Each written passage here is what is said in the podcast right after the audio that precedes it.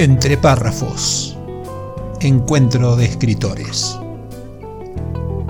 Un podcast orientado a la literatura, a la comunicación y a la difusión de las letras, sin solemnidades ni contracturas. Reportajes a escritores de habla hispana, audiocuentos, curiosidades, rarezas y temas de interés.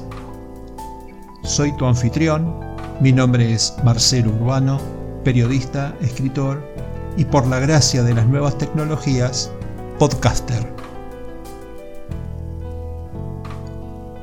Entre párrafos. La parte divertida de las letras.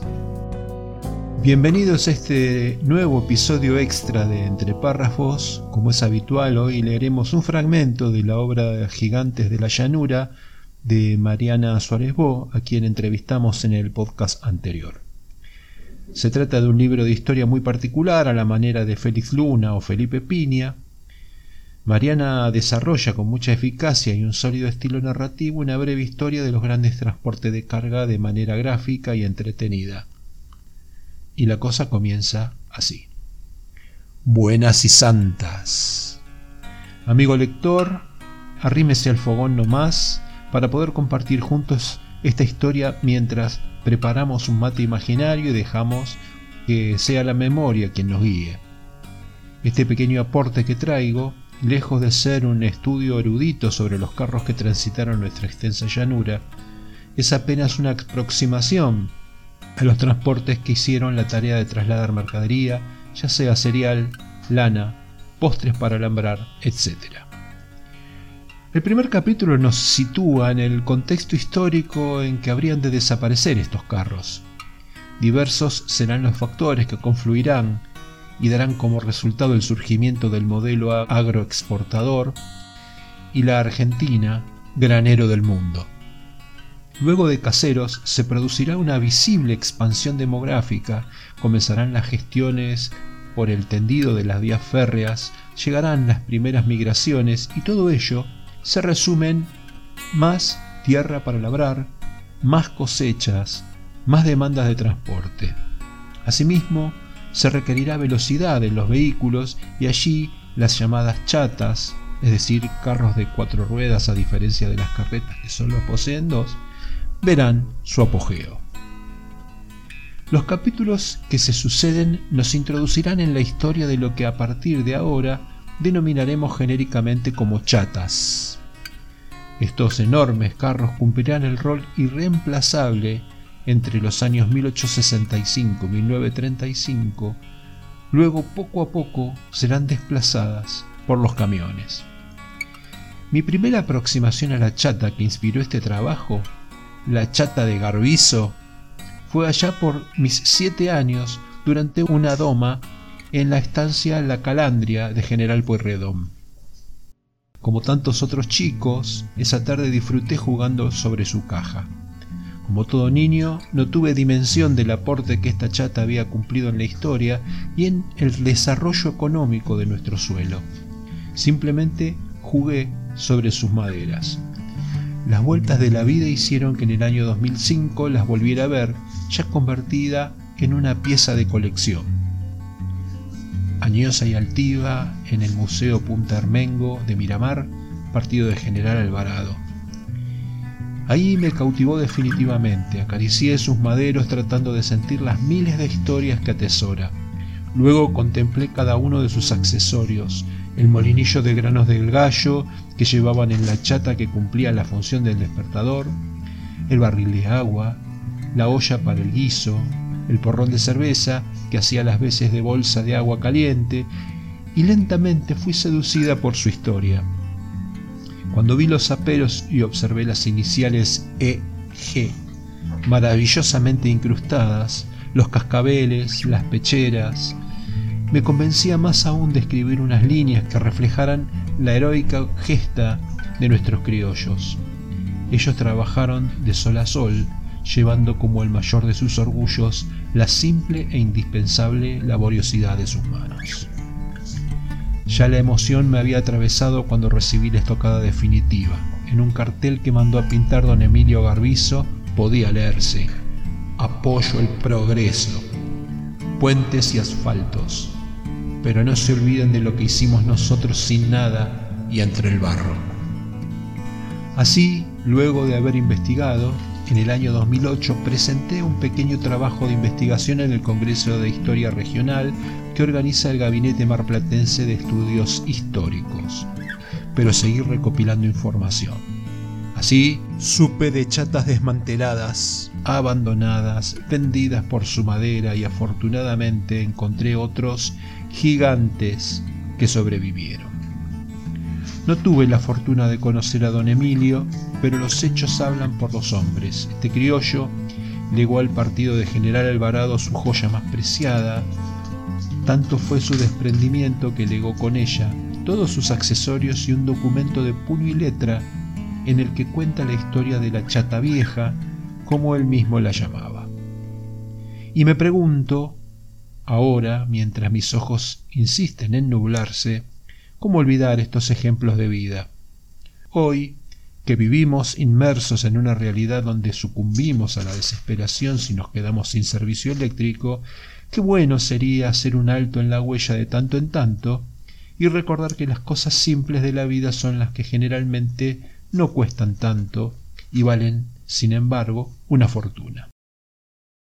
El orgullo por el trabajo, el valor de la palabra empeñada, el formar a través del ejemplo, el honrar una promesa, ese era el espíritu que movía a nuestros criollos, el mismo que habitaba el corazón de don Emilio, de don César Pozo Ardisi, de don Eduardo López y de don Perrone y la calabrecita del pago de Mechongué y tantos otros cuyos nombres jamás sabremos, pero que han trabajado para hacer grande esta tierra.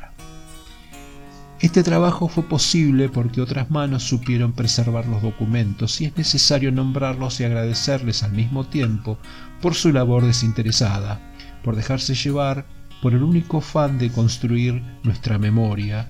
Ellos son Alberto del Señor, Luisa Ramos de Alfonso y la querida amiga Isabel Coca Acosta. A ellos, el Club Defensores de la ciudad de Miramar, a los hijos y nietos de don Emilio, vaya toda nuestra gratitud. En el año 1991, el ingeniero Alberto Laviano brindó una conferencia titulada Transportes con caballos. Y me permito citar una reflexión que dejó en ese texto. El gaucho nos ha dejado el ejemplo inmortal de un heroísmo silencioso y desinteresado. No fue solamente el correntino Juan Bautista Cabral, aquel soldado heroico que cantamos, como él fueron muchos miles los que le dieron su vida y su sangre luchando por la patria. Pero fueron muchos, muchos más los gauchos, trabajadores que en el ambiente socioeconómico de la época fue modelando en arquetipos admirables de los que felizmente alcanzamos a conocer algunos. Así estuvieron entre los de a caballo, el recero, a veces también domador de grandes tropillas, el capataz de estancia y el chasque de galopes infinitos. Y entre los que manejaron caballos desde un asiento se forjaron el galerista, el carrero y el arador. No están en los libros de historia todos esos hombres que simple y humildemente dedicaron su vida, y muchas veces la arriesgaron en el trabajo de todos los días y de todos los años. Y hago mías sus palabras cuando escribe que para ellos vaya en mis palabras el mensaje de una evocación emocionada y una pobre muestra del gran homenaje que legítimamente se les debe. Y me quedo pensando en el infinito valor de las cosas simples de la vida, pero lo mío no es original, ya lo dijo el gaucho Fierro. Hay hombres que de su esencia tienen la cabeza llena, hay sabios de todas mentas, mas digo sin ser muy ducho, es mejor que aprender mucho el aprender cosas buenas. Pero en lugar de tanto barullo, echemos más leña al fuego, cambiémosle la yerba al amargo y empecemos a hablar de los gigantes que surcaron nuestra llanura. Sean todos bienvenidos. El relato comienza así. Un poco de historia después de caseros. Hacia 1860 la República Argentina era un país dividido políticamente Su territorio estaba escasamente poblado, sus fronteras eran imprecisas, no existía un trazado de caminos y su tierra más fértil esperaba ser explotada. Al sur del río Salado, en la llamada campaña bonaerense, los malones azotaban a los colonos. A mediados de 1860 vivir en la zona de Tandil o en Azul era aún riesgoso. Recién a partir de 1865 la línea de frontera quedará establecida al sur del río Salado. Por aquel entonces eran prácticamente inexistentes los mapas exactos y el trazado de los límites interprovinciales era bastante confuso. No existían las ciudades como hoy las conocemos, sino unas pocas manzanas urbanizadas, ordenadas en torno a una plaza y con suburbios desprolijos, a los que los viajeros extranjeros se referían como pueblos desparramados o colecciones de ranchos. En la provincia de Buenos Aires se concentraba el 30% de la población del país. Nuestra agricultura fue obra del riel antes que del arado. Sáenz Peña. Era evidente el desequilibrio demográfico, el verdadero impulso vendrá dado por la llegada del tren, de los cambios introducidos por el ferrocarril dará cuenta el segundo censo nacional de 1895, allí queda en evidencia una mayor ocupación del territorio. Entre 1860 y 1930 se desarrolla una economía primaria exportadora. Este periodo se caracteriza por la expansión de las exportaciones agropecuarias, paralelamente está aconteciendo la llamada fiebre del oro blanco, el arribo de cuantiosos contingentes migratorios y la erradicación de capitales extranjeros que transformarán en pocas décadas la estructura económica y social del país. Se hace camino al andar. Por ese entonces, 1860, los principales caminos seguían siendo los que vinculaban a Buenos Aires con Charcas y con Chile. Los caminos secundarios eran los que enlazaban a la ciudad porteña con Rosario y los de Córdoba que unían a la provincia mediterránea con las provincias vecinas. Aquí no hay caminos, se quejaba Guillermo Rawson, ministro del Interior. No se puede llamar caminos esas huellas profundas y sinuosas, formadas no por el arte, sino por el ir y venir de las gentes a través de las vastas llanuras, por en medio de bosques o por las cumbres de las colinas y montañas, añadía el funcionario. A la vera de los caminos surgirán las postas y pequeños caseríos que procurarán alguna mejora en el tránsito de hombres y mercaderías. A las dificultades para transportarse, ya sea por falta de rutas, por falta de urbanización, debemos agregarle la inseguridad de los caminos y la lentitud de los vehículos. A ello debemos sumarle las dificultades que surgían en torno a las continuas contiendas derivadas de las guerras civiles, la presencia de malhechores, soldados desertores e indios. La fiebre del oro blanco. La oveja introducida por los españoles, de tipo merino, abandonada en la llanura, degeneró prontamente en una oveja raquítica débil y de vellón escaso y ordinario. Para regenerarla era necesario introducir una mejora y en 1813 un ovejero, Tomás Halsey, produjo las primeras crías en Morón, de reproductores traídos de Lisboa que lamentablemente perecieron en un incendio de pastizales. El segundo intento estuvo a cargo de Rivadavia, quien ayudado por los ingleses Harvard y Sheridan, fundaron los establecimientos Las Palmitas y Los Galpones, de donde salieron los reproductores que mestizaron y transformaron todos nuestros rebaños. A esto debe sumársele la corriente de inmigración irlandesa hacia 1855, ya que ellos se dedicaron con preferencia a la cría del ganado lanar. Entre 1850 y 1890 dará inicio el ciclo conocido como ciclo de la lana. Este consistía en un paulatino reemplazo de la estancia vacuna tradicional, productora de cuero y tasajo, para exportación. Por la estancia lanar y el predominio de la producción y exportación de lanas, según Hilda Sábato, la empresa lanar producirá modificaciones en la estructura de producción ganadera al disminuir la extensión de los predios, introducir el alambrado y aumentar la variedad de las tareas rurales.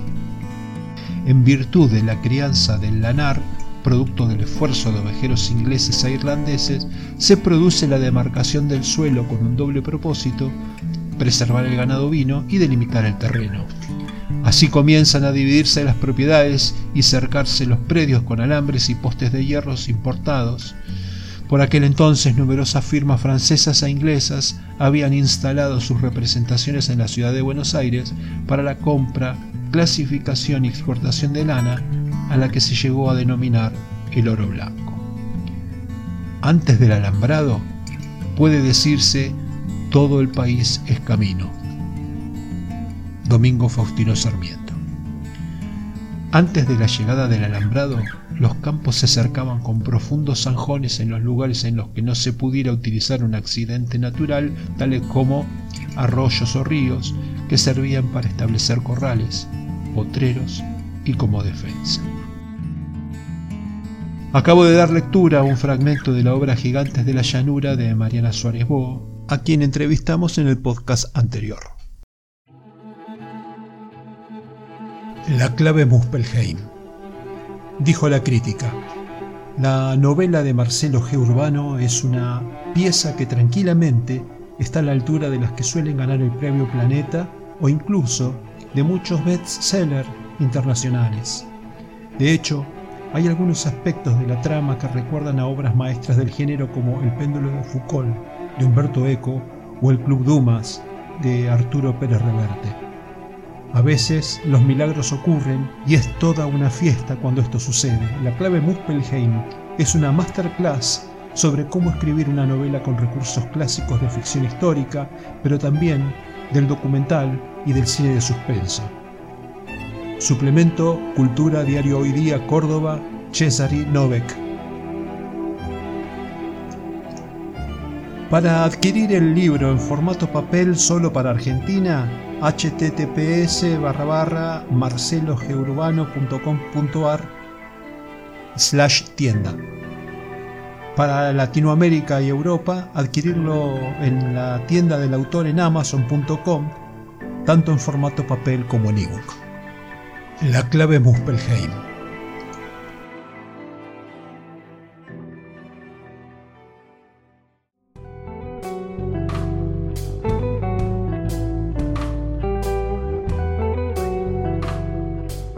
Entre párrafos. La parte divertida de las letras. Nos encontramos todos los jueves y durante la semana avances, lecturas y muchos párrafos para compartir. Los espero la próxima.